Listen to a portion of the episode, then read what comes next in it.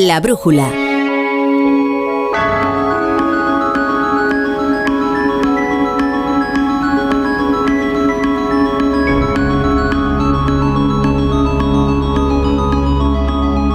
La torre. Onda cero.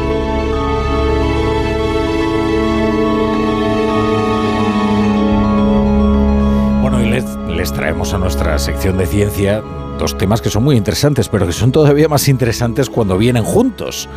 El espacio y el origen de la vida. La noticia de hace apenas tres días es que un equipo de científicos japoneses ha encontrado uracilo en un asteroide cercano a la Tierra. ¿Y qué es el uracilo? Se preguntarán ustedes. Yo también me lo pregunto. Así que vamos a consultárselo a Alberto Aparici, que es nuestro divulgador científico. Aparici, ¿qué tal? Buenas tardes.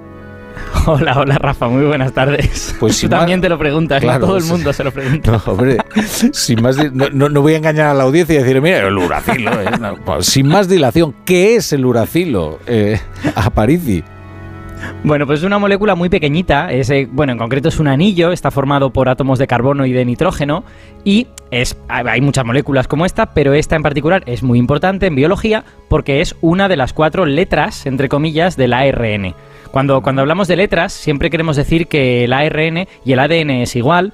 Es una molécula como muy larga, formada al encadenar moléculas más pequeñitas, ¿no? Tú las vas uniendo por diversos sitios y haces como una cadenita, ¿no? Es como un collar en el que vas poniendo cuentecitas, ¿no? Pequeñas cuentas.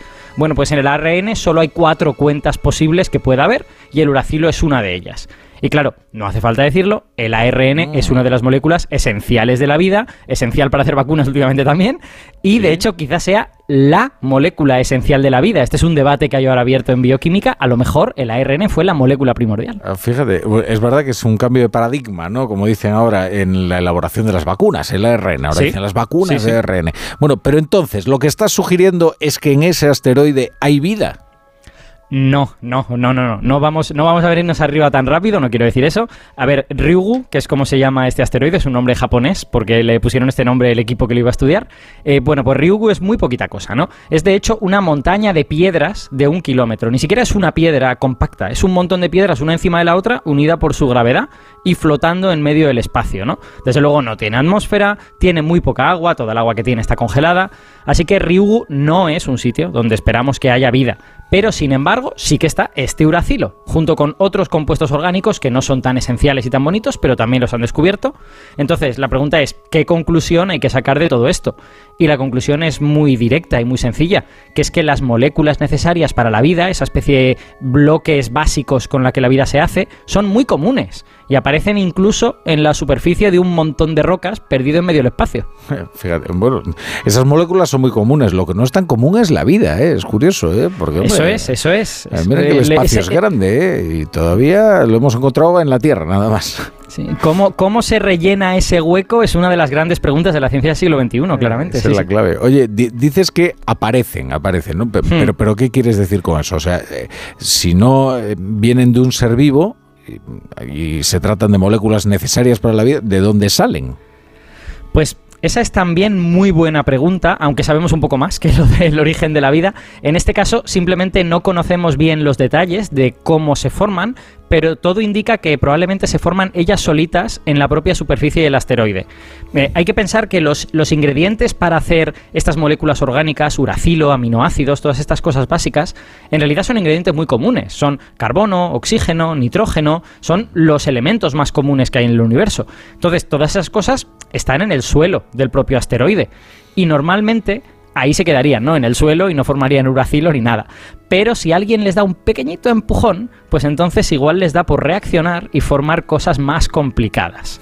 Y la gracia es que hay una forma que puede ocurrir en el espacio exterior, hay, varias formas de darles un empujón, pero hay una que puede ocurrir en el espacio exterior, que es los rayos ultravioleta.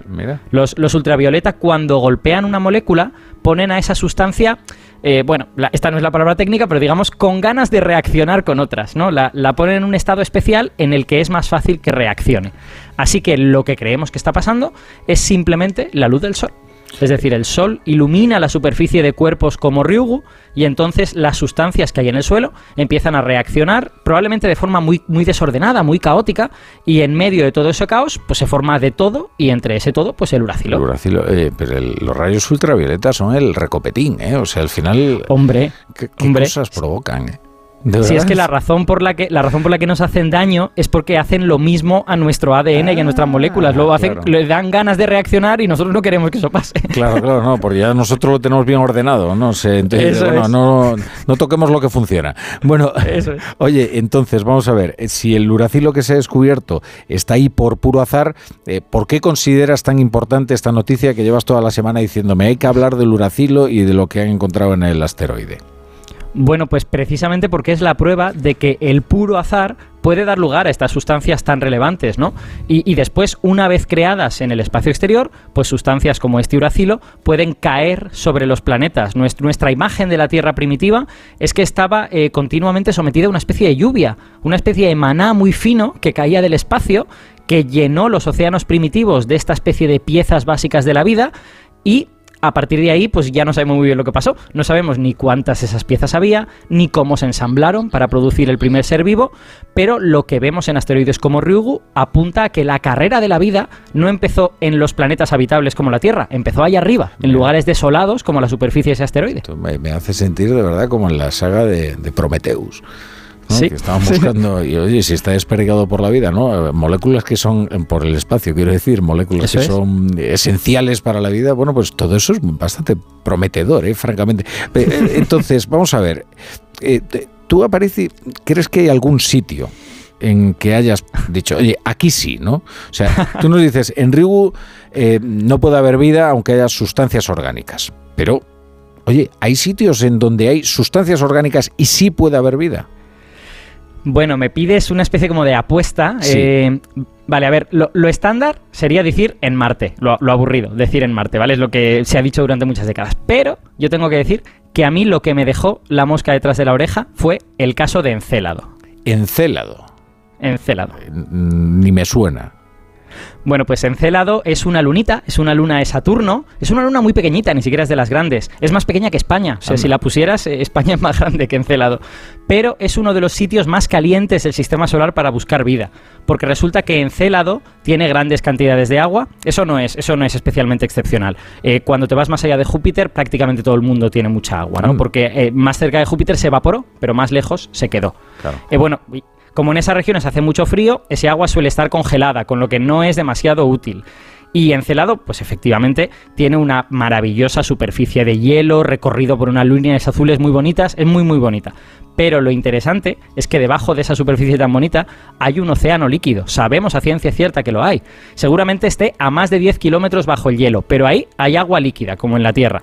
Y más interesante todavía, ese agua está saliendo al espacio. Encelado tiene géiseres y esos géiseres lanzan el agua de su océano a 2.000 kilómetros de la superficie, mucho más, mucho más lejos que lo grande que es la Luna. Pero es un, es un lugar apasionante, ¿eh? desde luego. O sea, Encélado, Sí, sí, sí. Como, tal y como lo describes, además, muy bonito, con ese eh, océano congelado, pero debajo, además, eh, la promesa de un agua líquida. Bueno, y además, un, un geyser de do- 2.000 kilómetros que, eh, claro, se- seguro que eso es todo un espectáculo, ¿no? Pero bueno, eh, y, y por qué es eh, esto interesante para la búsqueda vida? Pues porque el hecho de que el agua salga nos permite a nosotros verla y hacer cosas. Podemos analizar ese agua, podemos saber lo que hay ahí abajo y lo hemos hecho, de hecho. Y creemos, por ejemplo, que el océano de Encelado tiene chimeneas hidrotermales, como las que hay en el fondo de los océanos de la Tierra, y que son uno de los lugares donde quizá nació la vida en la Tierra, es uno de los candidatos. Y desde 2018, sobre todo, sabemos una cosa más importante, que es que en el agua de ese océano hay compuestos orgánicos. Pero no son cosas pequeñitas como el uracilo, son compuestos muy grandes, con decenas de átomos de carbono, a lo mejor hasta con cientos. Porque la fascinante de la historia de Encélado es que la sonda que lo exploró, que se llama Cassini, entre el año 2004 y 2017, no estaba equipada para un descubrimiento de esta Hmm. magnitud. Esto, esto se descubrió como en el año 2005 y la sonda Cassini se había, se había diseñado mucho antes. Entonces sus instrumentos podían analizar sustancias pequeñas, pero no eran capaces de decirnos qué narices es eso que hay en el océano de Encélado. Así que en el año 2018 el mensaje de la sonda Cassini a mí me sonó como aquí hay cosas, aquí hay muchas cosas, aquí hay más de lo que yo puedo analizar. Por favor envíen refuerzos. Qué bueno. Y desde entonces yo tengo a Encélado por el único competidor de Marte en la carrera para descubrir vida fuera de la Tierra. Y ojo, porque puede que Encélado le gane la carrera por una naricita a Marte. mira, mira, oye, qué interesante esto. Que, yo la sonda Cassini sí me sonaba, ¿eh? Lo que pasa es que no hmm. sabía yo que había hecho un descubrimiento tan, tan crucial, o al menos tan prometedor, como este Encélado. Gordísimo. Sí, muchas gracias, ¿eh? A Parisi. Aquí te chao, chao, Rafa. Hasta la próxima.